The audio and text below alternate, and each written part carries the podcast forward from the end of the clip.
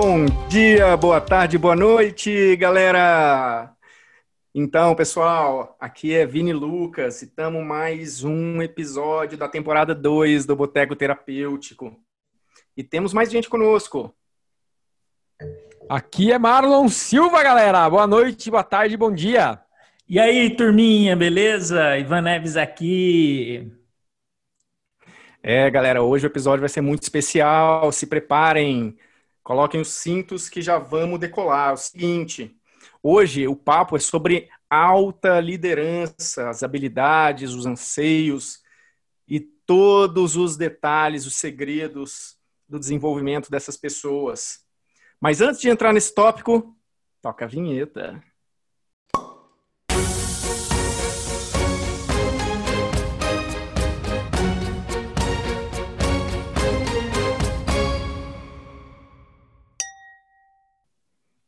Muito bom, galera, muito bom. Vamos começar.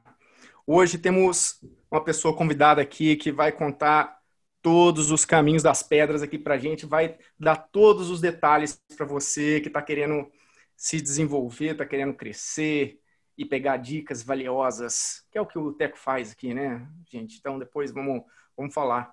Antes de eu falar o nome, só para vocês terem uma ideia, a gente até já estava brincando aqui, né, Marlon? Conta aí para gente, essa pessoa que, que ela tem? Como que a gente identifica ela?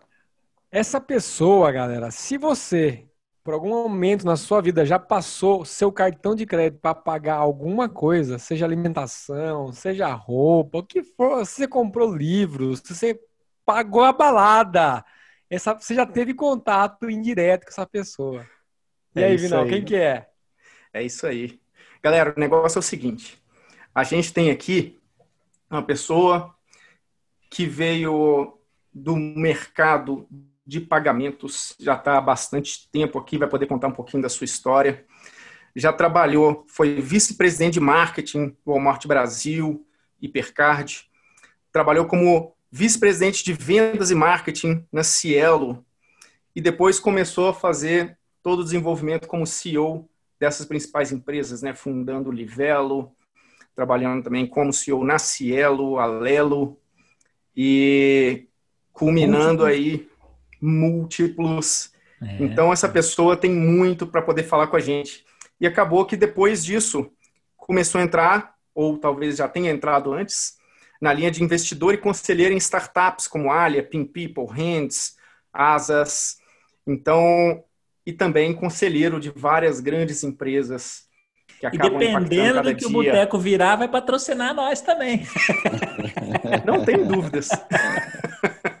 Estamos aqui, galera, com Eduardo Gouveia. Bem-vindo, Gouveia. Uma honra ter você aqui conosco. Valeu, Vini. Uma alegria, um prazer estar aqui com vocês hoje. Valeu, Marlon. Valeu, Ivan. Obrigado pelo convite. É uma alegria, uma honra estar aqui com vocês hoje. Para falar de um tema que eu adoro, cara. Ah, que bacana. Vai contribuir, com a, vai contribuir com a carreira de um monte de gente aqui hoje. É, esse, esse faz parte do meu papel hoje, tentar ver ah. se influencia positivamente a turma. É isso aí. Gouveia, então já para poder começar logo, acho que a, a essência do boteco, além da descontração, é uma boa harmonização do nosso cardápio. Então conta pra gente o que, que você vai beber aí hoje. Cara, eu estou bebendo aqui hoje um, um Merlot é, chileno Casanova 2016 super, super suave, enfim, tá, tá realmente bacana, é, com tanino razoável, tá, tô, tô adorando. Abri a garrafa agora, eu acho que vou tomar ela toda aqui nessa conversa com vocês. Então... Vai aguentar, é, a gente toma tudo, não tem jeito. É. Vocês estão tomando o quê? O que, é que vocês estão tomando aí junto? Já temos muito para aprender aqui com o Gouveia, hein, galera? Já é, vou falar, eu estou tomando hoje um português da casa José Maria da Fonseca. Vale, é um regional da península de Setúbal um tinto. Já tomei. E agora tá, tá sucesso. É. O, o Vini, o Vini é a própria garbo e elegância do nosso boteco, tá? Então ele que põe um padrão aqui dos vinhos, porque ele eu com o Ivan a gente come um né? periquito, a gente come um sangue de boi aí. Ele, o Vini, é, ele leva o patamar, faz a gente degustar coisas mais finas. Ainda bem, ainda bem. Ainda bem que tem um de vocês que puxa a barra pra cima, no lugar certo, velho. Esse boteco, o pessoal era tudo pinguço, só tomava cerveja, aí veio o Vini com os vinhos, mudou nosso conceito, nosso mindset. Deixa eu aproveitar e falar, eu também tô no Merlozinho hoje aqui. Ah, Vinhas bom. Del Vero. E é um vinho chileno. Bem, bem bom ah, também, bem gostosinho. É. Não conhecia, é. bem bacana. É. Tem uma... Aí, eu, eu aqui eu tô italiano hoje pra caramba, rapaz. Tem uma região na Itália que chama Montepulciano d'Abruzzo, não é? Aí tem Excelente. um vinho lá, tem vários vinhos, cara, e esse aqui é um tal de Tiziano, da Nobile d'Italia. Parece bom demais, viu? Tô tomando aqui, tô alegrinho já. então, eu acho que é bom demais. Eu não conheço mesmo tanto de vinho assim, não, mas tô aprendendo muito com a turma aqui, viu? Fala aí ah, pra tá gente. você tá aprendendo a desenvolver os idiomas, né? Essa é, é boa, já tive lá. Essa região deve ser legal na Itália, hein, é Boa. Norte da Itália, muito bom. Gouveia, o pessoal costuma perguntar também, quando você vai num boteco, né? A gente tá em pandemia, mas quando você voltar no boteco e tomar, apreciar a bebida que você mais gosta, qual é o seu tipo de acompanhamento predileto, meu caro? Cara, eu sou um cara guloso, como todo gordo, todo gordo é guloso, né, cara? Então eu gosto de coisa pesada, coisa, coisa que dê substância, né? Então, eu adoro escondidinho, eu adoro uma coxinha de galinha, eu adoro, eu gosto de coisa que tem, tem, eu gosto muito do, do Pirajá, é um boteco que eu adoro, que eu vou muito, tá?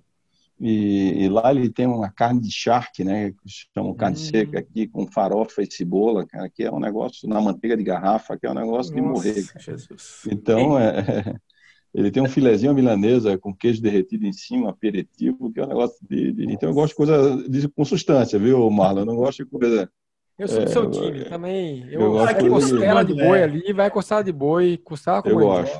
É. O, o, eu, tenho, eu, tenho uma, eu tenho uma máxima aqui, eu adoro muito dia de domingo. Eu, eu não gosto muito, eu já passo a semana toda fechado em escritório, em reunião, o tempo todo. Então, domingo eu gosto muito de ir para lugar aberto. Assim, eu, não, eu não, não, não, gosto de ficar fechado. Eu não tenho almoço melhor para mim no domingo do que um boteco, cara. em vez de você estar tá almoçando, você vai petiscando, vai tomando cerveja, tomando caipirinha, enfim. Então, é e comendo essas boa. coisas. Então, para mim, eu, eu adoro. Então, quer me fazer feliz? Me ponha num boteco. Terapêutico de preferência. Terapêutico de preferência.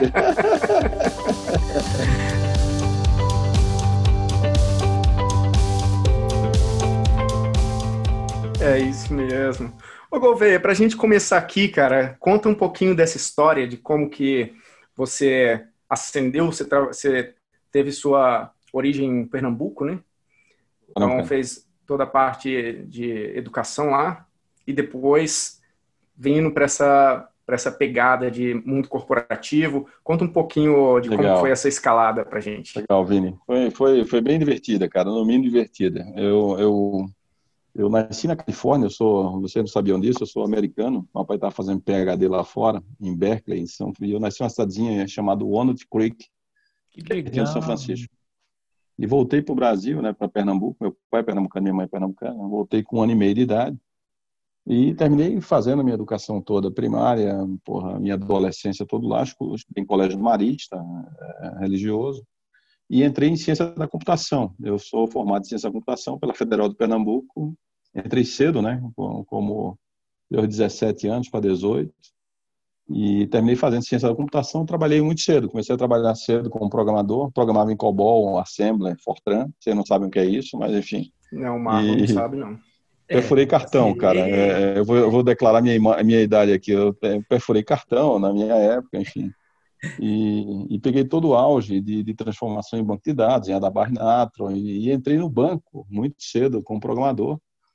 E, e foi muito louco. Eu comecei a trabalhar com 18 para 19 e naquela época o banco permitia que você trabalhasse de 7 a 1, e eu fazia 7 a 1 e fazia faculdade de 1 e meia às 5 e meia na Federal e fazia administração à noite. Que então, fazia duas faculdades. Banorte, era um banco lá de Pernambuco, Recife, um banco super revolucionário, enfim. E foi bacana. E aí eu comecei minha carreira em tecnologia depois de 5, 6 anos, Vini. Eu achei que eu não ia ser feliz nessa, nessa área e terminei de uma guinada. Eu dei uma guinada forte na, na minha carreira, fui para a de marketing e, e, e, vendas do banco, produtos. Depois eu virei gerente corporate do banco, depois virei gerente geral de agência, o carinha lá do, da agência de gravatinha, de birozinho. Então eu fui gerente lá de uma agência, lá em Pernambuco. Conheci um cliente, pedi demissão do banco e montei uma fábrica tubaína, uma corretora de seguro e uma distribuidora para baixa renda, para periferia. Então, eu fui empresário de cinco anos, né? enfim, empreendedor cinco anos. É, o negócio, para variar, não deu certo. Sofredor, né? Sofredor. É o que por isso acontece. Que eu, por isso que eu respeito tanto também, hoje. Muito tempo. Por isso que eu respeito tanto. Acho que isso foi uma, uma das características, uma das habilidades que me ajudaram na minha vida corporativa de respeitar tanto o empreendedor, o empresário. Porque eu fui sofri muito. Vendi carro, vendi moto, meti tudo dentro da empresa. E aí depois eu resolvi voltar para o mundo corporativo a convite de um CFO do Bom Preço, que é o supermercado, e ele me deu a posição de head da Hipercard. Eu virei diretor-geral da Hipercard lá, é, não conhecia nada de cartão, enfim, me aventurei lá e pô, foi uma fase super rica, né? Então aí minha história com pagamentos começou lá atrás, tá? Com, com essa minha volta lá para tocar Hipercard por bom preço. Toquei lá por três, quatro anos. Toquei também junto o programa de loyalty do, do Bom Preço, o Bom Clube. E a vida é engraçada, né? Você vai perguntar em termos de habilidades, enfim, de alta liderança. É, quando eu assumi lá a Hipercard e toquei o Bom Clube no Bom Preço, eu jamais é, esperaria que depois de, sei lá, 10, 15 anos eu virasse presidente da Múltiplos. E o fundamento da Múltiplos era igualzinho do Bom Clube, cara, que eu tinha tocado lá quando era um garoto de, sei lá, 10 anos, anos de idade. Entendeu? Então, a, Replicando conhecimento, né? Replica, exatamente. Então, a, e aí eu virei de, é, é, diretor da Hipercar, que é o Bom Clube, o Bom Preço foi vendido para os holandeses, para a Arcod, e eles estavam precisando de um diretor de marketing.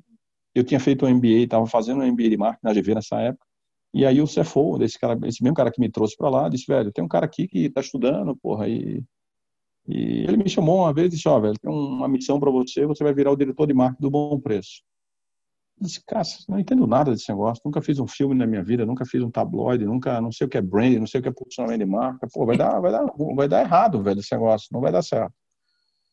E ele disse, não, cara, você é um cara estudioso, um cara aplicado, porra, vai. E, porra, se não der certo, velho, eu tava super bem na Hipercard, a Hipercard já dava mais dinheiro do que o bom preço, mais resultado que o bom preço, que as lojas de varejo. Ele disse, não, velho, se não der, se não der certo, você vai perder o emprego. Porra, você vai me tirar do lugar que eu tô indo bem. Cara legal pra caralho. Cara legal. Transparência, primeira habilidade. Transparência, primeira habilidade. verdade. E aí ele me disse um negócio que me marcou muito, foi, cara, é, essa experiência que você vai ter agora vai ser muito útil na sua vida profissional. Vá por mim que vai ser, vai ser bom pra cacete pra você. Eu resolvi largar, larguei lá o hipercar que eu tava adorando e eu depois conto vocês. Hoje eu estou voltando a, a, trabalhar com a Advent, com o Big, para remontar o hipercar no Nordeste, agora como consultor. Então, para mim está sendo muito bacana. Legal. E, a, e aí eu terminei assumindo a diretoria de marketing do Bom Preço. Não entendia nada de nada, velho. Continuo sem entender nada. E, e foi muito bom, porque eu montei um time bacana, me juntei de, com outro, outro ensinamento, outra habilidade. Juntar, se juntar com gente bacana, gente melhor que você. Então, me juntei com gente muito melhor que eu montei um time muito legal, cara, amigos hoje, até hoje, e a gente terminou fazendo uma transformação no marketing do bom preço, em termos de, de resultado, em termos de, de trocamos uma agência que estava lá há 30 anos, colocar uma agência nova. E aí depois o Walmart vem e compra o bom preço. A maior empresa do mundo na época, comprando uma empresa lá de Recife, de, de Pernambuco. Eu já era diretor de marketing, tinha 40 de idade nessa época eu vou ficar quieto. Eu tinha uma filha de 13, a mais velha, e uma filha de 11. Minha mulher trabalhava lá no César, lá no, no, no Porto Digital. Eu disse, eu vou ficar quieto aqui, vou responder para um cara de, de São Paulo. E aí, um, sei lá, dois meses depois, depois da compra, o presidente do Walmart aqui no Brasil me chamou, aqui em São Paulo, e disse, ó, oh, velho, eu tenho um convite para te fazer, é, vou te dar a cadeira de vice-presidente de marketing do Walmart. Agora você tem que vir embora para São Paulo. E aí eu assumi a, carreira, a cadeira de vice-presidente de marketing, nunca ter entendido porra nenhuma de marketing, vim para São Paulo sem entender nada e, e virei vice-presidente de marketing. Não, hoje não entendo muito ainda não, mas enfim, assumi a cadeira, me juntei de gente boa e não curti muito a cultura do Walmart. E depois de um ano e meio, quase dois anos aqui em São Paulo, eu terminei aceitando um convite para ir para a VisaNet, para ser o VP de venda de marketing, que é uma coisa que eu já dominava um pouco, que era posicionamento de marketing e cartão, né, que eu tinha trabalhado na IPK. E foi uma fase super rica. Fiquei lá quatro anos como VP de venda, fiz a transformação da Cielo uma empresa monopolista para uma empresa que, que aceitava todos os cartões, mudamos a marca da Cielo, né, de, de Visanet para Cielo, naquela abertura de mercado. Ajudamos a abrir o capital da empresa na bolsa, né? Foi, foi um sucesso a abertura de capital da Cielo. Depois de quatro anos, fui visitar a TAM. E aí, numa visita, cara, muito louca, o Líbano, que era o presidente da TAM, é, conversando sobre, sobre, sobre adquirência. Ele tinha acabado de fazer o spin-off do TAM Fidelidade. Foi em dezembro, é, dia, dia 31 de dezembro de 2009. E eu fui visitar esse cara no comecinho de, de, de 2010, em janeiro de 2010. E aí, na conversa, começamos a falar de loyalty, começamos a falar de fidelidade, de coalizão, e aí eu tinha dito que tinha trabalhado no Bom Clube seis anos, e, e o que ele estava pretendendo fazer era o, o, que a gente já fazia lá atrás no Bom Clube, lá no Nordeste. E aí ele puxou um prospecto da gaveta e disse, ó, esse aqui é um prospecto do IPO, da Múltiplos, esse é o nome da empresa, estamos saindo agora, daqui a um mês e meio, em roadshow, vamos abrir o capital. Porra, lê esse negócio, se apaixona, me dá um sim e vem ser o presidente dessa empresa.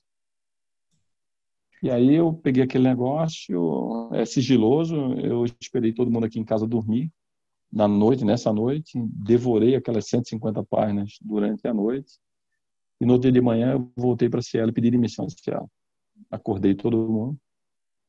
Estava indo para a pedir demissão. E foi uma loucura, assim, foi...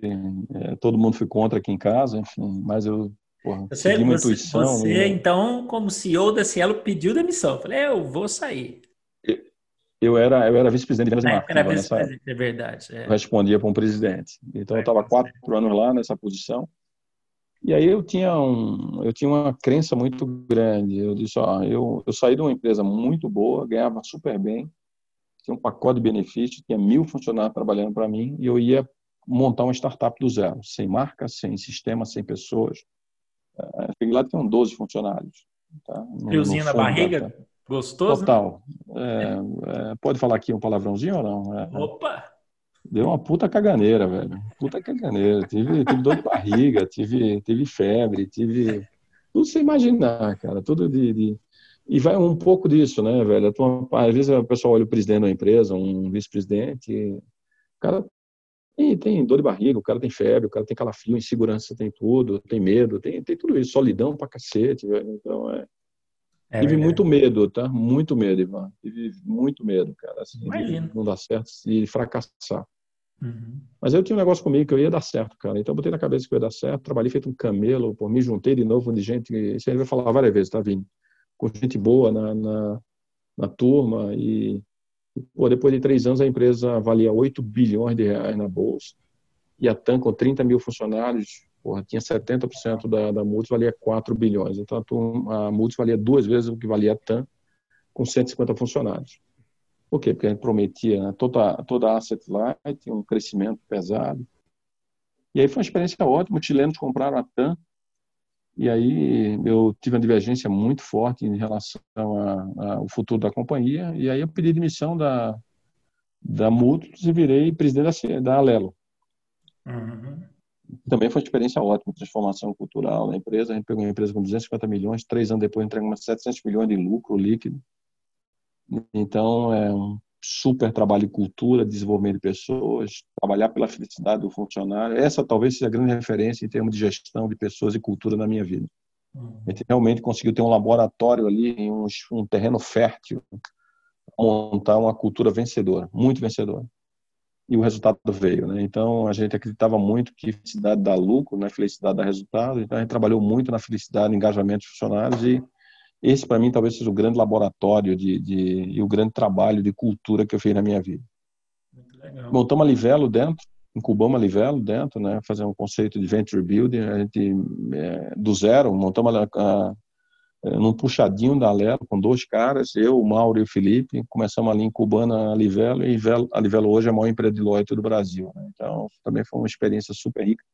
Fazer do zero, escolher marca, escolher logo, montar time, montar processo, montar cultura, e a Livelo hoje é uma empresa linda. Montamos a Veloy para concorrer com o Sem e com, com, com a Connect Car, também dentro da Lelo, está lá hoje, está rodando, meus carros todos rodam com, com, com Veloy, foi, foi uma iniciativa também do zero lá dentro da, E aí o Rômulo saiu da Cielo e me convidaram para ir para voltar para a Cielo como presidente da Cielo. Eu fiz isso em 2016, Vini. Fiquei lá até 2018, meio de 2018.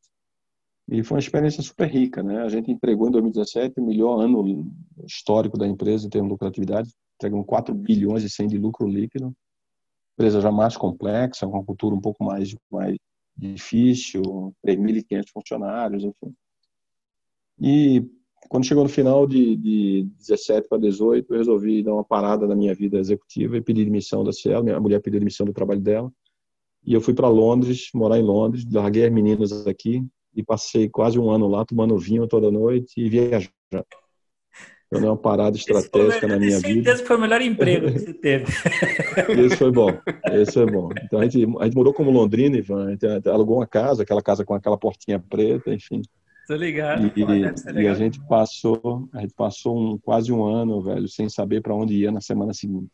É. A gente tomava vinho em Londres. Sonho de muita gente, né? Muita gente, Vini. É, eu recomendo hoje a quem. Foi sabático. Foi sabático de verdade, eu não fiz nada lá. Então, é, eu, eu desconectei completamente da minha vida executiva, da minha vida profissional.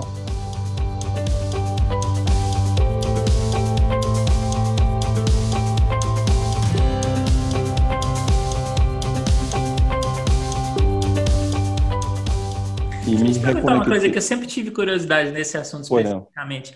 É, foi, foi meio que cansaço, assim, tipo, ah, bicho, já deu, já fiz tudo. Cara, teve tudo, velho. Teve de tudo um pouco. Teve um ressignificado pessoal, que eu não queria mais uma vida é, de 7 às 10, uma vida como presidente de uma empresa é, complexa, de uma empresa.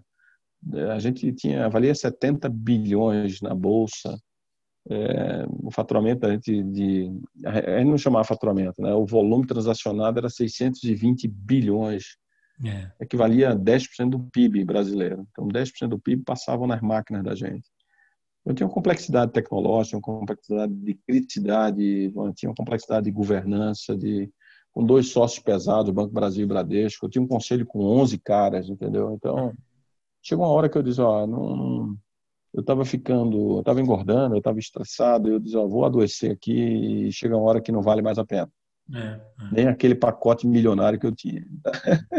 É. Então, é, a tua saúde, tua felicidade, teu casamento, tua relação com as filhas vale Isso muito mais. Me faz pensar que uma habilidade importante da alta liderança é, é a hora de saber parar, né, cara? Total. Eu acho que o mais importante do que entrar, saber entrar é saber sair. Tá? Então, acho que Exato. E eu tive muita lucidez, acho que a palavra correta é essa, entendeu? lucidez de, de, de ponderar é, é, a minha vida e ponderar o que eu queria viver no novo ciclo. Eu sabia o que eu não queria, tá, Ivan? Mas eu não é. sabia o que eu queria ainda. É. Então, ter ido para Londres, dar uma, uma, desconectada e ressignificar é, esse novo ciclo, eu tinha 54 quando eu fiz isso, tá? E, e aí eu decidi que eu não queria mais voltar a ser um executivo. Quando eu voltei para o Brasil, em, em julho de 2019, isso aí, 19, eu eu, eu, eu tá, tinha certeza que eu não queria mais uma vida executiva. Então eu sabia exatamente o que eu não queria. Eu não queria mais ter uma vida monogâmica, ou seja, tratar um assunto só todo dia. É, e eu queria é, chegou a hora do give back, é de ajudar outras empresas, ajudar outras pessoas, ajudar uhum. é, outros negócios. E aí eu decidi que eu ia fazer duas coisas. Eu ia fazer conselho de empresas grandes que eu pudesse me manter conectado na vida corporativa, porque eu trabalhei 35 anos como, como executivo. Então, eu gosto muito desse negócio. Uhum. Eu gosto da vida corporativa, eu gosto desse, desse ritual corporativo, eu gosto de muita gente. Eu precisava reinstalar meu software. E como é que eu faria isso? Porque meu hardware já estava meio gasto, gordo, grande, velho. Precisava reinstalar meu software. Eu disse, a melhor forma de, de reinstalar meu software nesse novo universo lean, digital, é investir em empresa, investir na molecada. E aí eu comecei a separar uma grana, e aí eu disse, ó, eu vou escolher três pilares, payment, que é um negócio que eu fazia, loyalty, que é um negócio que eu tinha feito duas empresas de sucesso, e RH, que é um negócio que eu gosto muito, eu sou um diretor de RH frustrado, né? Então, é... eu disse, pô, eu vou escolher startups que trabalhem nessas três verticais que eu vou co-empreender com o cara. E aí eu tenho dado de duas a três horas por semana para cada startup dessa, entendeu? Então tem sido. E ainda e aí, sobra um bom tempinho, né? Sobra, sobra, porque não tem mais a rotina tão carregada, né? Então, e aí eu tô numa rotina de co-empreendimento com essa, com essa molecada, trazendo cabelo branco, governança, networking, que é fundamental, endosso, reputação. É, pô, é. Se o governo está investindo na minha empresa de payments, pô, esse cara que foi presidencial, alguma coisa ele está vendo diferente na empresa. É. E do lado de volta eu recebo energia, a, a, a vontade de arriscar, é, porra louquice, enfim, então é falta de caixa. Os convites de uns caras loucos aí para fazer uns trecos diferentes. É, é uns caras pivotar de um lado, pivotar do outro. Então, cara, é, eu tenho, tenho ressignificado e reinstalado o meu software mental. E a melhor forma é conviver com essa molecada, velho. Então, e é isso, é esse meu ciclo agora. Eu estou no ciclo de conselho, continuo conectado em grandes empresas, sou conselho da Mafre, da CIT, da Moura, da Raimundo da Fonte, da Ipiranga. Então, é, tem, tem, tem um convívio muito bacana, corporativo ainda, que eu gosto muito desse ritual. Mas do outro lado, tem uma loucura, velho, de estar tá metido com esses moleques. Uma que eu já fiz, já perdi dinheiro, já foi pro saco, enfim. Outra recebeu um aporte de 37 milhões, já está valendo 170, enfim. Então, essa, essa gangorra e essa loucura dessa, dessa, dessa molecada tem trazido muita energia boa para o meu lado. Então, é isso, é isso que eu estou fazendo hoje. Tentando influenciar que positivamente massa. essa molecada. Que massa. O Gouveia, é, cara, no, no, seu, no seu storytelling na tua vida, eu já peguei vários aprendizados interessantes aqui. Tem uma coisa que chamou muito minha atenção, e tem uma coisa que eu sou fissurado em observar padrão. Um padrão seu muito claro é: eu me rodeei de pessoa boa. Então, assim, tem um negócio muito da hora. Eu queria deixar como dica e highlight aqui para quem for ouvir a gente, estiver ouvindo a gente nesse momento, né, no, no podcast, é que o Gouveia, toda vez que tem um né, de, de, enfrentou um desafio novo, uma estratégia primária dele aí é se rodear de pessoa boa. Fala um pouquinho sobre esse conceito que é se rodear. O que, que você esperava quando você chamava essas pessoas ou se rodeava? É, como é que você fazia para como é que você fazia para saber que aquela pessoa de fato era boa, né? É, eu, eu tinha um conceito, velho. Eu sempre não tive, eu não sei se é defeito ou é virtude, mas eu nunca tive muito medo, tá? E, e, e essa é outra característica importante para um executivo, para um líder, é você se lançar também. Então, eu me lancei em vários momentos da minha carreira, eu terminei me lançando em desafios que eu não sabia exatamente o que ia estar do outro lado.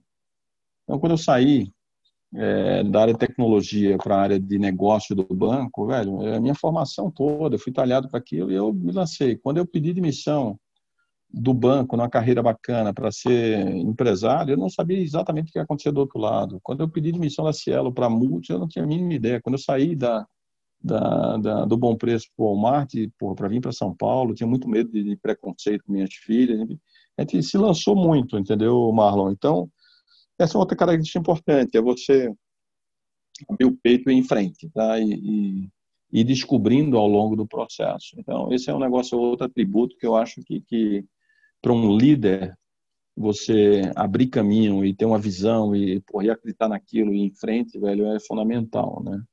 Mas eu sempre tive isso, eu nunca tive medo de sombra, não sei se você me entende, eu nunca tive medo de ter um cara embaixo de mim melhor que eu, entendeu? Então, e aí eu sempre me cerquei, sempre busquei caras muito bons, muito bons naquilo, naquele segmento. Então, sei lá, tive, tive vários caras muito bons. E, e aí é um cara, eu sou um cara relativamente bom comercialmente. Eu consigo fazer um bom relacionamento aí. Mas eu tinha caras muito bons. RH, tive vários gestores de RH muito bons, cara, muito bons.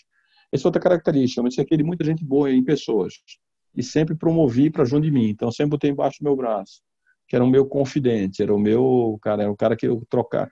O que eu sempre troquei mais nas empresas quando eu passei foi a pessoa de, de pessoa, de gente de gestão. Tá? Essa é a pessoa que realmente era meu meu guarda-costas ali, é o cara que, que eu conseguia, meu braço direito. Então era isso, era sempre, primeiro, contratar pelos valores, né? Eu sempre contratei gente parecida, não parecida com o meu estilo, mas parecida com, com a minha crença. E, e sempre isso aqui é de gente muito boa tecnicamente, no, no, que ela fazia, muito melhor que eu. Então, o cara de vendas era muito melhor que eu, o cara de RH era muito melhor que eu, o cara de finanças era muito melhor que eu. E o que eu tentava fazer, Marlon, era era eh, juntar essa turma. Então eu era o, a juntador dessa turma. Então eu juntava, dava, enfim, tentava mostrar um caminho e Liderança, né? juntava né? e era. Liderança. Então meu papel era esse, era de juntar talentos muito melhores que eu para tentar alcançar um objetivo comum. E eu sempre tinha essa crença que, como eu não tinha medo de sombra, porque eu sabia que eu podia me lançar no outro desafio, é, eu sempre ia, essa turma estava sempre me empurrando para cima. Então, estava sempre empurrando e eu sempre ia para cima. E, e, e, hoje é muito bom olhar para o lado e olhar para baixo e ver onde essa turma está hoje. Está todo mundo super bem, entendeu? Trabalhando comigo. Então, é você olhar e ver que promoveu, que, que fez, que ajudou e que a turma teve uma carreira bacana, brilhante, aí é muito bacana. Porque a turma era muito boa.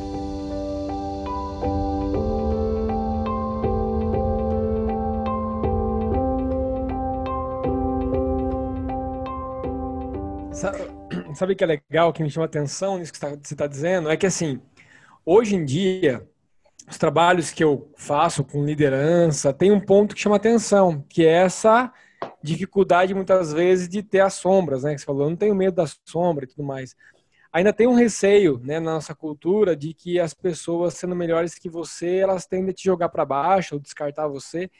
E, ao mesmo tempo, você traz no seu discurso uma coisa que, para mim, é fundamental no líder, ele identificar pontos que ele não é bom e falar para e buscar pessoas que são melhores nisso. Claro. Inclusive claro. eu com a galerinha do Boteco, a gente tava trocando ideia semana passada disso, né? Sobre, cara, o que, que a gente é bom? Então faz isso, não. Deixa eu focar nisso, que eu gosto disso. Aí a gente deixa descobriu eu... que a gente não é bom em porra nenhuma, estamos fodidos. não, e é, é, tão mais gostoso, porque aí você coloca a alma sua naquilo que você faz bem pra Naquilo caramba. Que faz bem, eu é, concordo com você. E aí você se relaciona com as pessoas.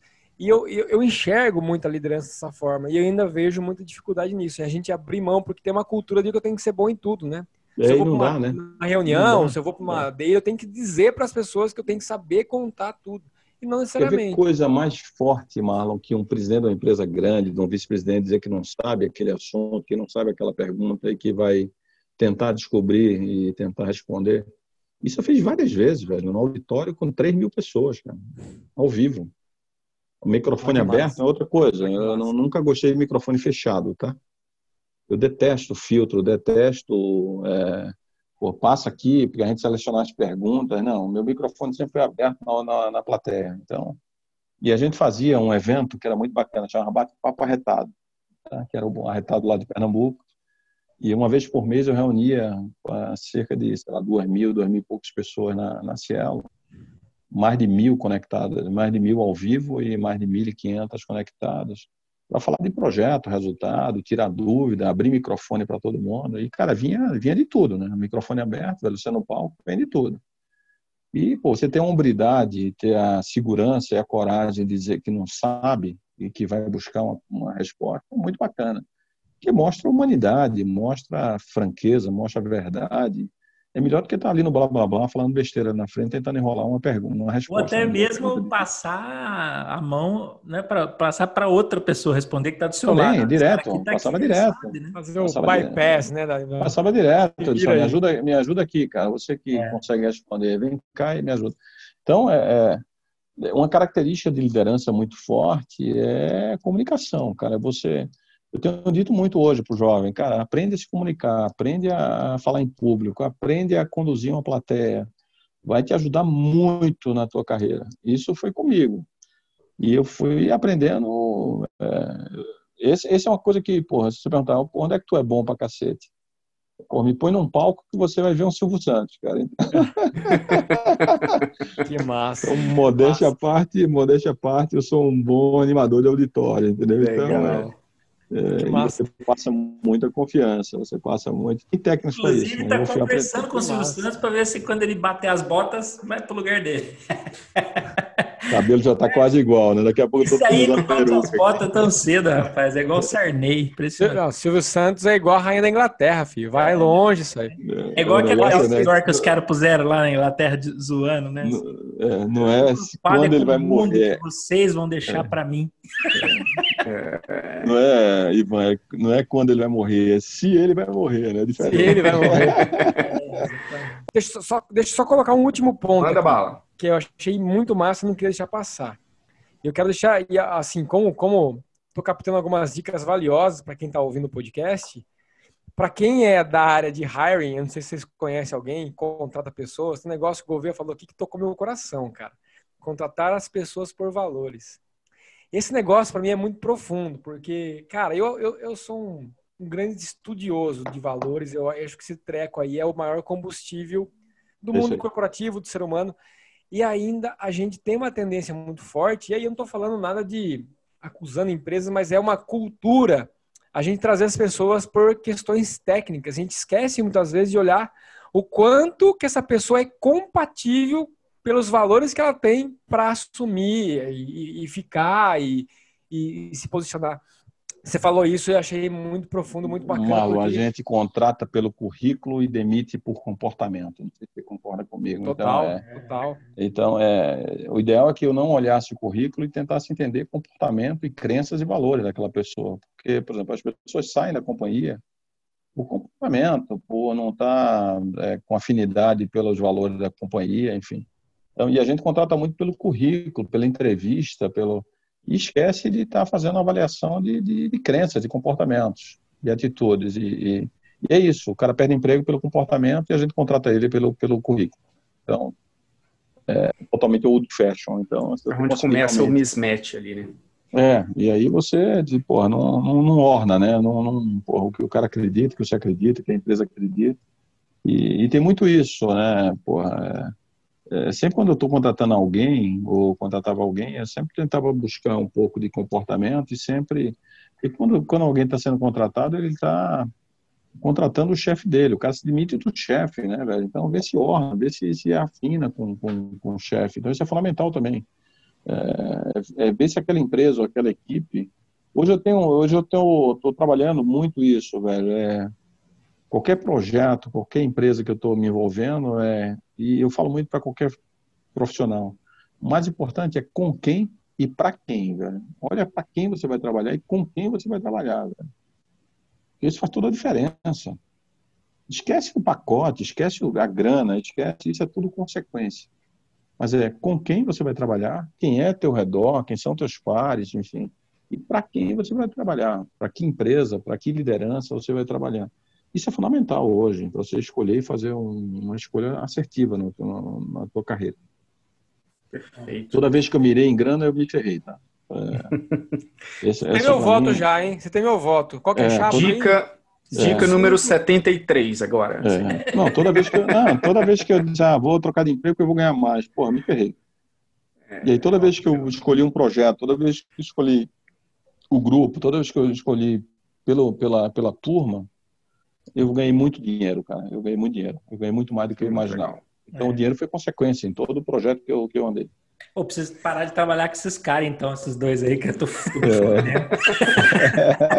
Você que não sabe, Van. Você que não sabe. tô zoando, tô zoando.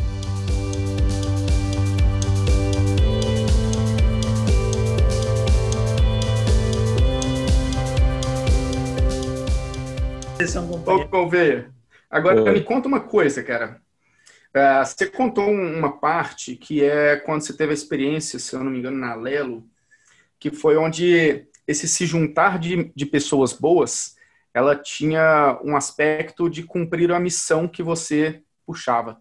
Isso. Nessa mudança para Lelo, teve essa responsabilidade de desenvolver uma nova cultura, fazer desenvolvimento de pessoas.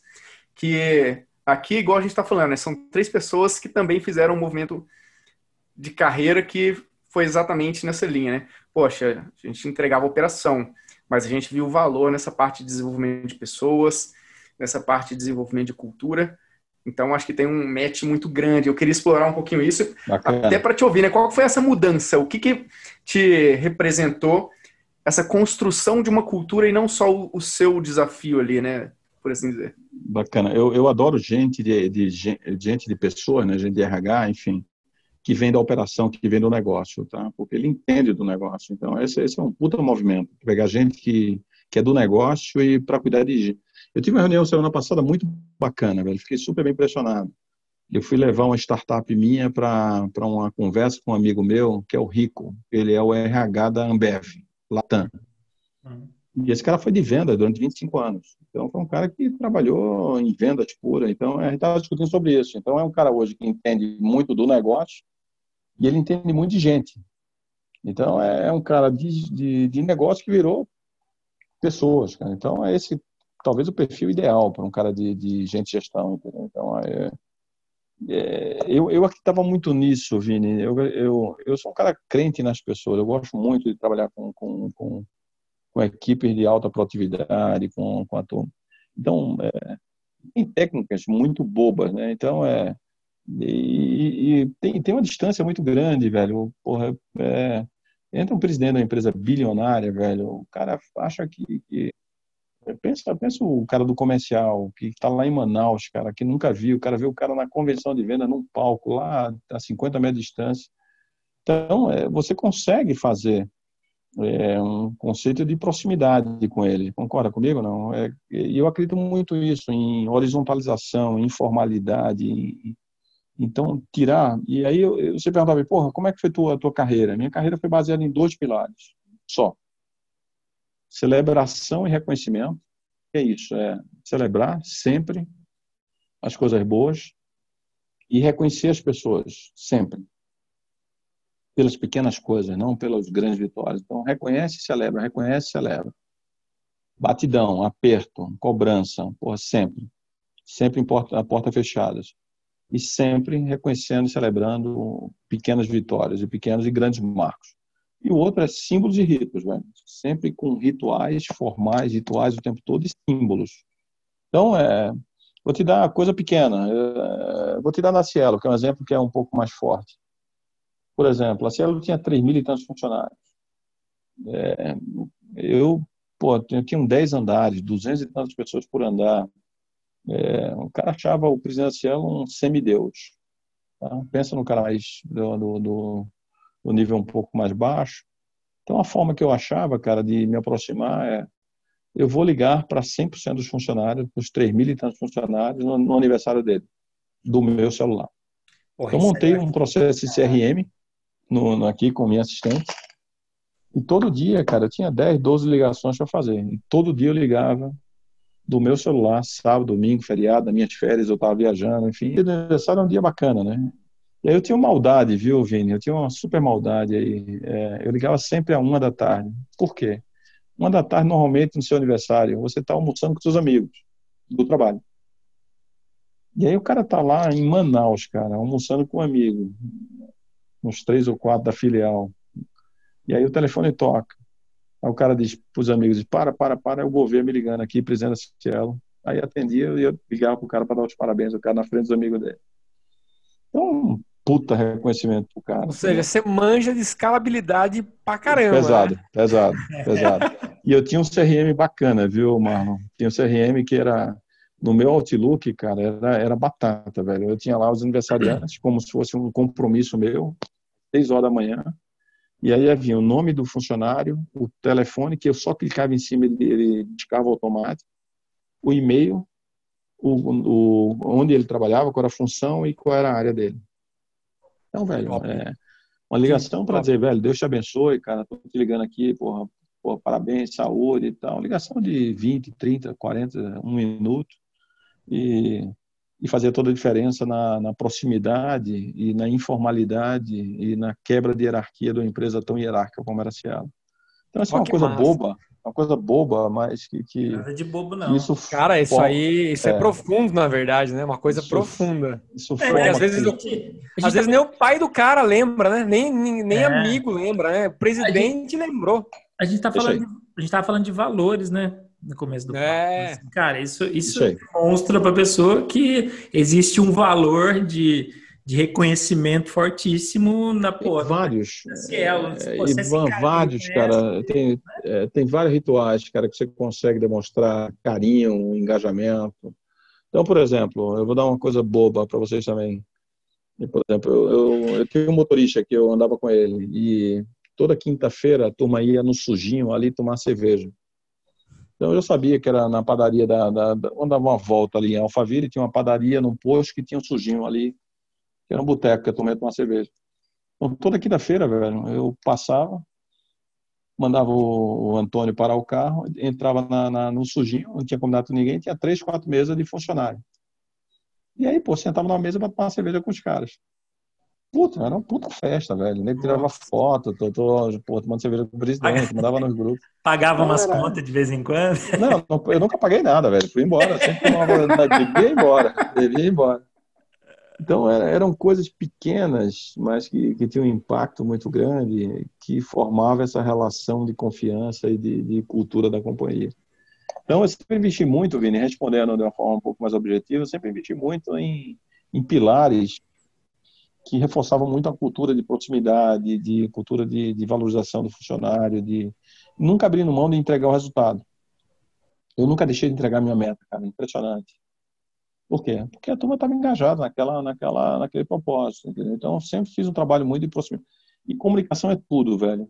Você pensa, porra, qual é o principal atributo de um líder? Comunicação, velho. Se o cara comunicar bem, se o cara for um cara realmente assertivo, transparente, verdadeiro, o cara conseguir escutar, ter escuta ativa, velho, é, é o segredo é esse. Velho. Então, é, e como eu fui sempre um estudioso, sempre fui um cara autodidata nesse aspecto de liderança, sempre gostei muito desse tema, é, eu sempre executei muito bem, sempre, sempre, sempre exercitei muito bem. E, e consegui sempre montar equipes super, super engajadas, super envolvidas. E, e a consequência era resultado bom, bônus bom, é, grana para todo mundo, felicidade, porra, saúde, e a gente ia. Entendeu? Então era isso. Era... E a Lelo foi isso. É... Quando eu entrei lá, eu, eu pedi o conselho duas coisas. Ele disse, me dá liberdade e me dá 100 dias. E os me deram liberdade e 100 dias. E voltei 100 dias com um plano de 100 dias eu disse, ó, velho, eu consigo em três anos entregar o triplo de, de, de lucro líquido dessa empresa, 250 milhões para 700 milhões. Me dá liberdade que eu vou fazer diferente. E os caras me deram liberdade. Então eu troquei layout de, de, de escritório, isso em 2013. Então tirei porta, tirei, tirei tudo que é divisória, meteu. Eu não tinha sala, eu tinha um, eu tinha uma posição numa bancada, então eu era presidente da empresa, sentava no meio junto com os estagiários e tal, no meio.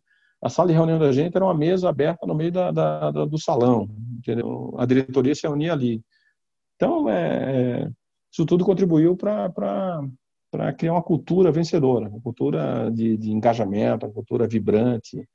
É, celebrava muito, bebia muito com os caras, enfim, fazia festa pra cacete, enfim, isso foi criando um clima até hoje celebrado. É, Construção e, de isso. amizade também, né? Conhece muita gente. Também, e, e, muito isso, Ivan, muito ritual e muitos símbolos, símbolos pra cacete, entendeu? Então, uhum. a gente criou um negócio que é muito bacana, aqui no Pedalelo, mas eu criei um negócio que, que me orgulho. Tem duas coisas que eu me orgulho na, como líder. Um que é muito simples, você levar o filho no dia da criança no Natal para a empresa. Isso é bem, bem comum. Uhum. Mas a gente criou um negócio que foi levar os pais para a empresa. Que massa. Então, é, isso foi inspirado na minha mãe, cara. Minha mãe, quando eu vim aqui para São Paulo, é, adulto, minha mãe não tinha a mínima ideia do que eu fazia aqui. Ela sabia que eu vendia um negócio de um cartão de comida que, que dava para o funcionário comer. Então, ela disse, pô, meu filho, Pô, eu sei que você vende um negócio num cartão que o funcionário da empresa pode comer. Eu disse, é, mãe, é Alelo, tá? E ela disse, pô, meu filho, eu queria conhecer a tua empresa. Ela veio de Recife é, me visitar aqui e, um bela, e eu chamei uma sexta-feira para ela ir almoçar comigo no shopping Guatemi e levei ela na Lelo. Então ela desfilou na Lelo, se apresentou como a mãe do presidente, enfim, e ela saiu encantada com a empresa, com as, com as pessoas, com, com, com o que ela viu ali. Pensa uma senhora é, porra, trabalhadora, mas porra, num conceito hierárquico tradicional de sala, de sala do, do chefe e tal. Chega ali, eu não tinha mesa, tinha um, um, lugar na bancada. Aí eles, pô, meu filho, cadê sua mesa? Mãe, não tenho mesa não, tem aqui um lugar aqui que eu sento. Então ela saiu encantada com o conceito novo de, de informalidade, de, de horizontalização do, do, da cultura. Quando eu estava saindo no elevador, a gente trombou com a Soraya, a RH da gente. Aí ela disse, eu apresentei mamãe a Soraya. Aí ela disse, Soraya, eu estou saindo aqui encantada com, com a cultura de vocês. Vocês deviam proporcionar a mesma sensação que eu estou saindo aqui de orgulho do meu filho para os pais dos funcionários. Aí eu fui deixar a mamãe lá embaixo. Quando eu voltei, eu chamei Soraya e disse, porra, tem uma puta sacada aqui, Soraya, vamos, vamos fazer, vamos proporcionar para o funcionário e para os pais a mesma sensação que minha mãe está saindo aqui, que eu tô, que eu tô sentindo aqui, que é de orgulho, que, que de missão cumprida e tal. E a gente criou o conceito de paz na Lelo. Então, uma vez por ano, a gente chamava os pais é, dos funcionários para passar uma manhã com a gente. Os trainees faziam a apresentação da empresa para os pais. Imagina, um moleque de, sei lá, de 19, 20 anos, apresentando a empresa que ele estava sendo trainee para o pai e a mãe dele estava na, na, na, audiência. Então, é... E, e esse negócio é engraçado mesmo, né? Porque eu me lembro, meu pai falecido já, mas meu pai toda vez me perguntava quando eu ligava para ele, ligava para ele, ele mora em Minas, morava em Minas, né? Ligava para ele toda semana, ele falava assim, o filho, como é que tá no trabalho? Aí eu contava, não sei o que, ele falava, mas o que que você faz mesmo? e aí eu contava de novo aquilo, ele, ele falava, pô, um dia eu quero ir lá conhecer, um dia eu quero ir lá conhecer. Acabou que não deu, não foi. Mas, é, mas se ele tivesse ido, Ivan, você ia ver, ia talvez proporcionado para ele uma das alegrias mais Exato. fortes da vida dele, que é, é. ver você bem numa empresa bacana, fazendo bem para aquela. Então foi isso que a gente fez com, com os funcionários, cara. E aí virou pais na Lelo, depois virou pais na Cielo. A gente chegou a colocar quase 800 pais, pais e mães, na Cielo num dia, cara, no auditório. Muito legal, muito legal. Isso é cultura, isso é comunicação, isso é crença, é valor, enfim. E é. isso é ritual, tá? Isso é, são rituais e símbolos. Muito é. bom, muito bom. Ó, peguei mais uma sacada aqui. Tô, tô nas dicas para quem tá ouvindo, cara. Tá animal isso aqui. O Gouveia falou de algumas coisas agora. E pelo, pelo que eu captei aqui, ó, fazer coisas com, a, com os funcionários de forma que seja simples, rápida e barata. Ou seja, o cara para o carro, vai tomar uma cerveja, o cara liga para as pessoas e dá parabéns. Ele, você gasta o quê? Um minuto? Um minuto, no máximo. Um minuto? No máximo. Cara, é rápido, é simples, barato, certo? É isso aí, então, cara. Não, esse é tipo não precisa muita coisa. Não precisa muita perfeito, coisa. Precisa, perfeito. Precisa só ter rotina, precisa ter disciplina. Um, disciplina, porque, por exemplo, todo mundo sabia que eu ligava, né, no aniversário, e no, no, aniversário do funcionário, ele já começava a esperar a minha ligação. Olha que massa. E eu não podia faltar. E aí eu não faltava, cara. Era sábado, domingo, feriado, viajando, de férias, não faltava. Esse era um negócio para mim prioritário na minha rotina. Por quê? Porque o cara do outro lado estava esperando. Entendeu? Então, é... é... uma vez que você fez, acabou. Você criou uma expectativa ali que você não pode. E eu comecei, na, eu comecei na Multis com 150 funcionários, depois evoluiu para 600, 700 na Lelo, depois evoluiu para 3 mil na Cielo. e, foi. E eu, eu ligava para 3 mil pessoas por ano.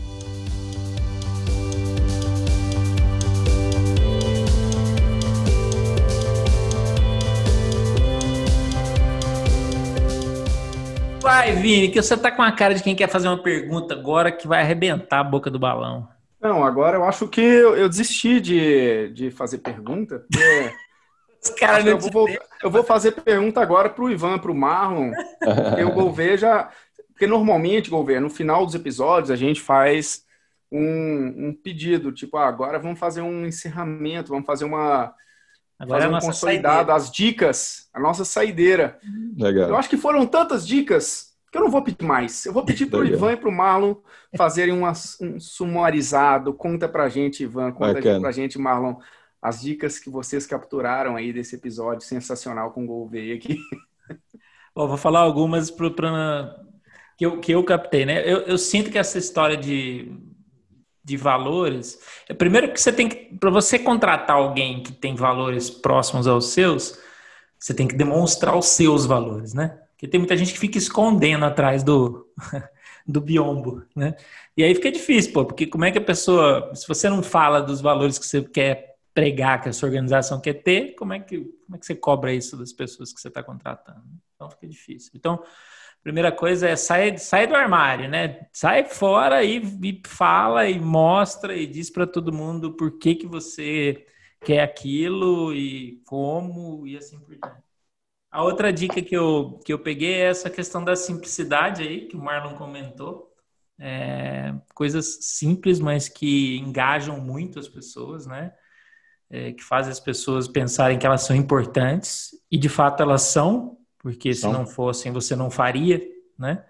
Assim, também, pô, para um, um CEO pegar o telefone e ligar no dia do aniversário para todo mundo, para os 3 mil funcionários de uma empresa, cara, ele, ele tem é. que estar tá dando valor para as pessoas, não tem como. Ivan, deixa eu te interromper aqui. Tem que ser genuíno, né, cara? Tem Exato. que ser verdadeiro, porque se não for, cara, não faz sentido. É, faz as sentido. pessoas percebem, entendeu? Então, Exatamente. como é. era muito verdadeiro, cara, tinha muito valor. É, é. E tem, uma característica aí mais sua que eu acho legal, a gente, a gente foi fazer aquela apresentação, estava eu e o Marlon, o Vini não estava ainda. É, na segunda vez, sim, o Vini estava, na primeira, não. É, e, e, eu falei assim, o que, que, é esse cara, né? Assim, eu não conhecia, né? Falei, pô, o que, que é esse cara? Porque ele... E aí, de repente, você parou do meu lado. E aí eu ia falar de talent acquisition, você se apresentou para mim. Eu falei, porra, que louco isso. Eu sabia que você era do conselho, mas eu não sabia claro. quem você era, não te conhecia. E você se apresentou para mim, você falou, pô, sou Gouveia, não sei o que tal. Em nenhum momento você disse, eu fui CEO da Cielo, eu fui. Não, Sim. você simplesmente falou, cara, eu sou Gouveia, eu estou aqui para ajudar a CIT né, a melhorar, eh, a ajudar a CIT no que for necessário. Claro. Claro. E eu queria ouvir um pouquinho, pô, da importância de Talent Acquisition aqui para vocês, não sei o que tal. Pô, eu me senti acolhido pra caramba. Eu ia fazer uma apresentação, tinha um monte de gente ali que eu nunca vi na minha vida e que provavelmente são conselheiros e pessoas do alto escalão, da liderança, não sei o que tal. E eu tava tenso, cara, mas você sentou do meu lado ali, você é. falou comigo dois minutos, aquela tensão passou, eu fui lá e fiz uma apresentação que eu considerei do caralho. É, não sei lembro, vocês, lembro. mas eu achei que foi bom não, pra me lembro, me lembro quando fosse hoje, foi bom pra cacete. Exato. E aí eu, eu fico pensando que o que, que, é isso no final das contas, né? Eu acho que é isso que a gente está falando aqui, é, é a questão da simplicidade, não é porque eu sou um CEO da Cielo que eu tenho que ser o cara mais nojento do mundo e não falo com ninguém. Eu acho que essa liberdade. Ivan, né, Ivan eu tenho um negócio comigo. Eu tinha, eu tinha uma crença também, cara, que vale também para qualquer executivo. É, tem muito cara babaca por aí, né? Tem muito cara que dá o cargo para ele, você entende quem é o cara, entendeu? Então, hum. e eu tinha muita certeza que eu estava ali, eu não era aquele negócio, que aquele negócio era uma coisa que não era pra, não era minha passageira, né? era passageira, cara. Eu estava ali cumprindo uma missão, velho. Então, é, isso é também uma característica da minha mãe que eu acho que eu herdei dela. Eu nunca me vai descer muito com esse negócio de, de de, é, de cargo, de, de carro, uhum. de, de, desse símbolo de status. Isso, isso me, me deu muita tranquilidade, cara, para tocar a vida de uma forma simples, de uma forma. Uhum. Eu sou governo desde sempre, cara, independente da posição que eu tive na minha vida, entendeu? Então, uhum. eu tive muita segurança na minha na minha saída da vida corporativa que eu ia continuar sendo o mesmo cara, velho, mesmo não tendo o sobrenome Cielo, que era muito importante na época. É. E isso é e como eu era um cara que não dava muito valor, eu sabia da importância da minha posição, mas eu não dava valor ao cargo. Não sei se você entende o que eu estou falando. É, então, é, eu sabia do impacto, sabia do, do, do, do, poder, da influência, mas eu sabia exatamente que o cargo não valia nada. Então é. isso me fez muito tranquilo. Você sabe o que é legal? Eu acho que isso é que, que de fato me fez te convidar para o boteco, com muito, assim, com muita tranquilidade de dizer. É, claro. Os caras falam assim, ah, pô, precisava trazer uns caras, a gente pensa, pô, eu Gouveia, não sei o que e tal. Eu falei, ah, bicho, eu não tenho contato do governo, eu vou pedir pro César. Se ele me passar, eu vou pingar o cara. Então, pô, da mesma forma que você sentou do meu lado, me fez sentir claro. tranquilo para fazer uma apresentação, eu me senti tranquilo de pegar o telefone e falar, cara, pô, topa falar com a gente, né? Sobre um assunto que não tem nada a ver com a empresa. Outra característica, vou, vocês já estão encerrando, mas deixa eu te dar. Cara, uma coisa que eu nunca tive foi vergonha nem medo de nada, velho. Assim, então, se é. eu não. O não eu já tenho, entendeu, Ivan? Eu sempre tive o não, velho. Então eu vou atrás do sim, cara. Então é. É, eu acho que essa é uma característica que a gente está copiando de você, porque é, isso essa aí, galera cara. aqui não tem medo, não. A gente está convidando. Não tem nada, velho. Não, não deve nada a ninguém, não tem medo de nada. Funciona. Embora, cara. Funciona, Funciona bem. Demais, é, muito Funciona bem, velho. Funciona bem. Eu comentei do, do, do Mike Oliveira aqui no começo, né? Essa semana Sim. a gente estava falando, pô, a gente precisa terminar o, o, a temporada com um cara top, não sei o que também. Vamos pensar num nome legal, não sei o que tal. Eu falei, ah, bicho, quer saber? Vou mandar uma mensagem pro Mike. Peguei, Isso aí, velho. Peguei o negócio, mandei aí. mensagem pro cara, ele me mandou a lista de cinco pessoas, aí os caras zoaram assim, pô, muda todo mundo aí, vamos pegar esses caras tudo. Porque Mas é isso, né? cara. Mas é isso, é você, você não ter. É, essa é uma característica importante, você ser meio que, que, que maluco aí, não tem medo de, de, de ir atrás, enfim. Então coragem, tem que, né? tem que tem coragem, tem que isso. E você, Marlão? Muito top, cara. Eu tenho 314 mil perguntas aí para fazer. Mas eu tenho uma curiosidade aqui agora. Gouveia, é...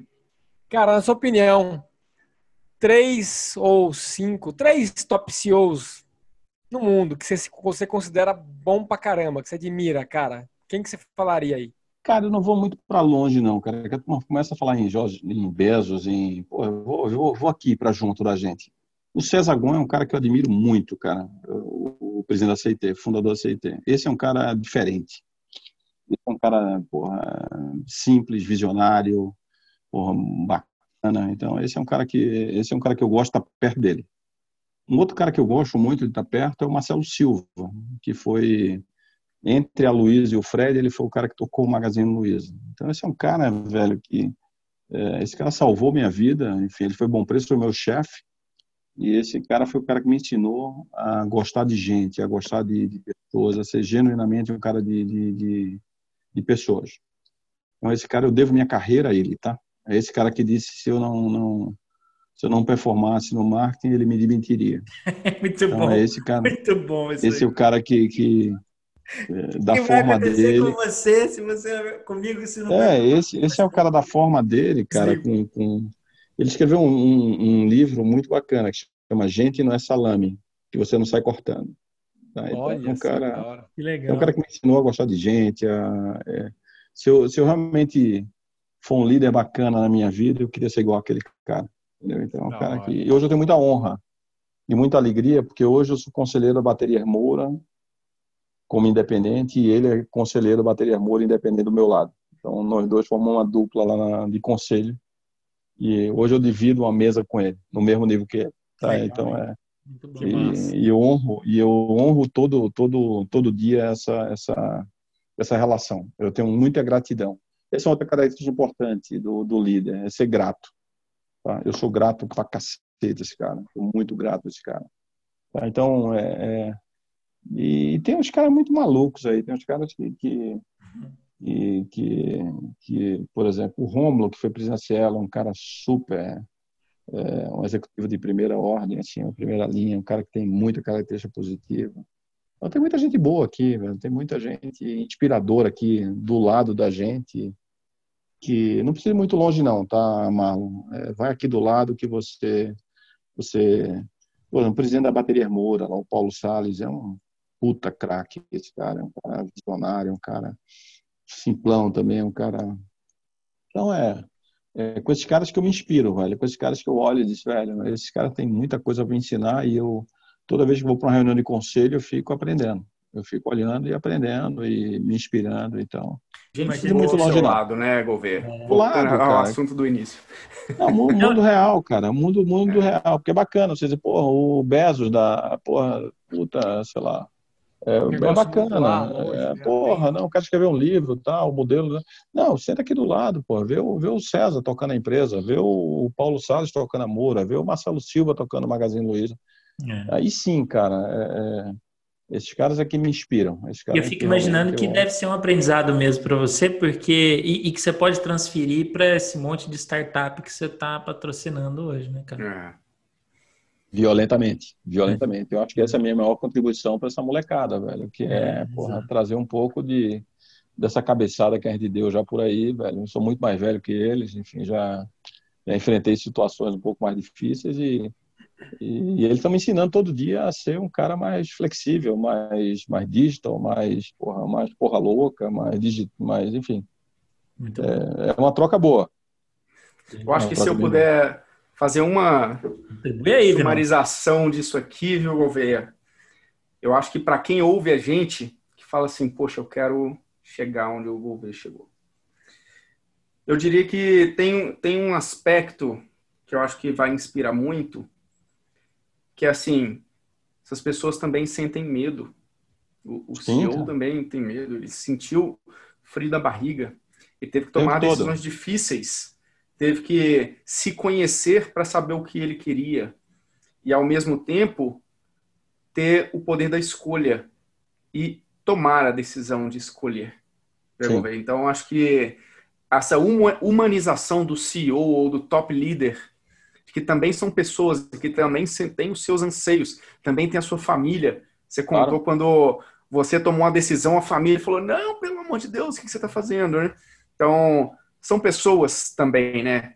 Então, sem dúvida, sem dúvida. E você isso não consegue separar, né, traz, né, Vini? Você não separa o profissional do, do, do pai, do, do marido, do, do, do, filho. Você não consegue separar, cara. Não dá para separar. Eu, pelo menos, não consigo, cara. Quando eu entro lá na, na, empresa e visto o paletó e digo, agora eu sou super executivo. Quando eu chego em casa para jantar com minha família, agora eu sou super pai. Não existe isso. Não, não tem isso. Pelo menos eu não consigo. É. Você é um cara só. A gente é, é a mesma pessoa sempre. É a mesma pessoa sempre. Difícil separar profissional de, de pessoal também. A galera fica nessa linha. é uma coisa só. É, é, o cara quando tenta separar, velho, ele começa a ficar dois caras muito fakes, né? Um cara que é fake no trabalho, o um cara que é fake no em casa. É, e, é, em casa e, e, acho que essa, essa consistência é fundamental. E as pessoas percebem, tá vindo? Ah, Todo mundo percebe, cara. Se isso é verdadeiro ou se não é verdadeiro. Galera, que, que papo, que papo massa, galera. Estamos chegando no finalzinho aqui do episódio. Gouveia, cara, de saúde. Se a gente pode falar alguma coisa Boa. de gratidão aqui, eu acho que é a nossa. Vamos tomar mais um brinde. Se ainda tem alguma coisa nessas taças aí que eu já nem sei. Tia, se... saúde para vocês. Depois saúde, de uma garrafa, galera. depois de uma garrafa, o negócio flui bem. Saúde para é, vocês. Muito saúde. E queria te agradecer de coração aqui, viu, Gouveia, porque a, a gente está tá cunhando ter a própria missão do boteco. E parte muito dessa, desse aspecto também de poder influenciar pessoas a serem melhores e trazer esse lado descontraído ao mesmo tempo que a gente traz esse lado humano para a vida delas e para profissões delas. E o que a gente teve aqui agora foi uma verdadeira aula bom, de humanização. Cara. Então, eu queria te agradecer aqui. Amém. Muito bacana Amém. te ouvir. Posso fazer uma, um último challenge aqui, um último desafio? Claro, por favor. Então, assim, uma dica de um livro, cada um de nós. Beleza? Para que faz, que ajudou pra caramba no seu caminho e tal. Gouveia fala dele, a gente fala. O Gouveia vai ser o último, hein? Eu vou começar, já que eu falei. Tem um livro que eu, que eu tô achando muito legal que chama-se Rápido e Devagar. É, esse livro é um livro do Daniel Kahneman, é esse cara mesmo. E ele, e ele fala um pouquinho. Do, o rápido é quando você tem que tomar decisões de supetão, né? Tipo, cara, decisões emocionais, extremamente emocionais, e os impactos disso. E o devagar é quando você pensa, reflete e toma decisões lógicas, né? e que contribuem muito também para sua carreira. As duas coisas são importantes, ele não fica definindo que uma coisa é melhor do que a outra, não. Ele fala as duas coisas são importantes e eu acho que tem muita conexão com o que o governo falou aqui. Cara, eu, eu debulhei o bagulho 150 folhas numa madrugada para poder tomar uma decisão Nossa. no outro dia. Isso é emocional ou isso é racional? Porra, isso tem um pouquinho de emocional e isso tem um pouquinho de racional. Então, eu acho esse livro do caramba, queria dar essa dica. Queria pedir a dica do Vini, do Marlon e depois o, o, o da dele. Ó, então já, já vou soltar uma aqui, viu, Ivan? Eu não sei se eu já mencionei esse livro em, em outro episódio, mas eu, ouvindo a história do Gouveia me remeteu muito a esse, esse livro que chama The Hard Thing About Hard Things, que é o lado difícil das coisas difíceis, do Ben Horowitz.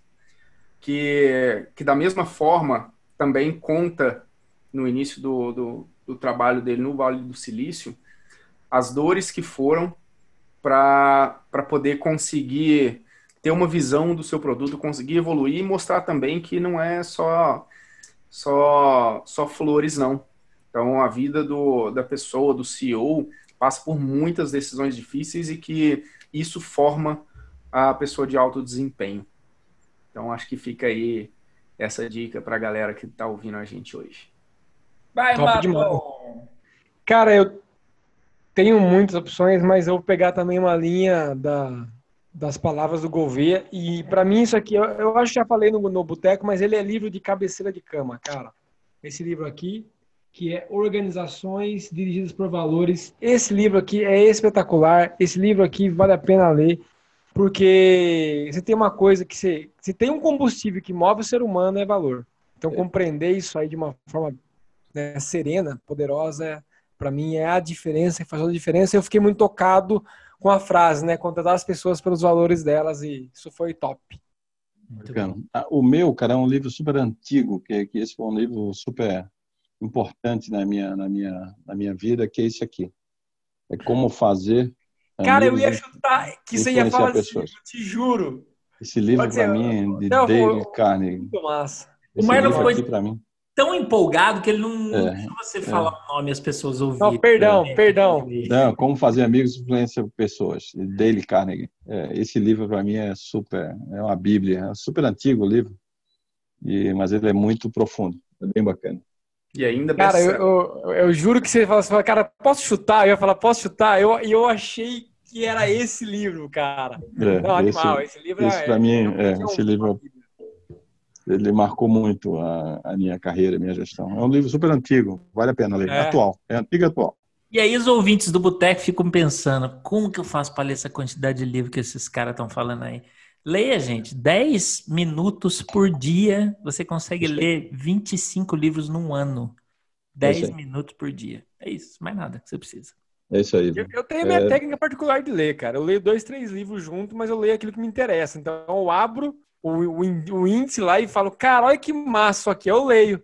Se, se for um negócio que, tipo, o cara precisa do capítulo anterior, eu vou do capítulo anterior, senão eu fico com aquilo ali. Fica o livro de trás para diante, todo dia. Eu leio, cara, eu leio de trás para diante. Mas, mas essa, técnica do, essa técnica do Ivan é bacana, você criar o hábito de, de 10, 15 minutinhos, você vai, vai devorando e você daqui a pouco está todo dia lendo um pouquinho. Isso, isso eu acho que é o ideal. Muito bom. Perfeito. Galera, nossos ouvintes agora Estamos chegando ao fim aqui. Vou ver de novo, te agradeço muito pela presença. prazer, cara. Alegria. Alegria. Vai ser muito bacana. E se liguem nos próximos episódios, galera. Nossa senhora, acabou mesmo? Pô, tava tão legal, mano. Que isso. Isso aí.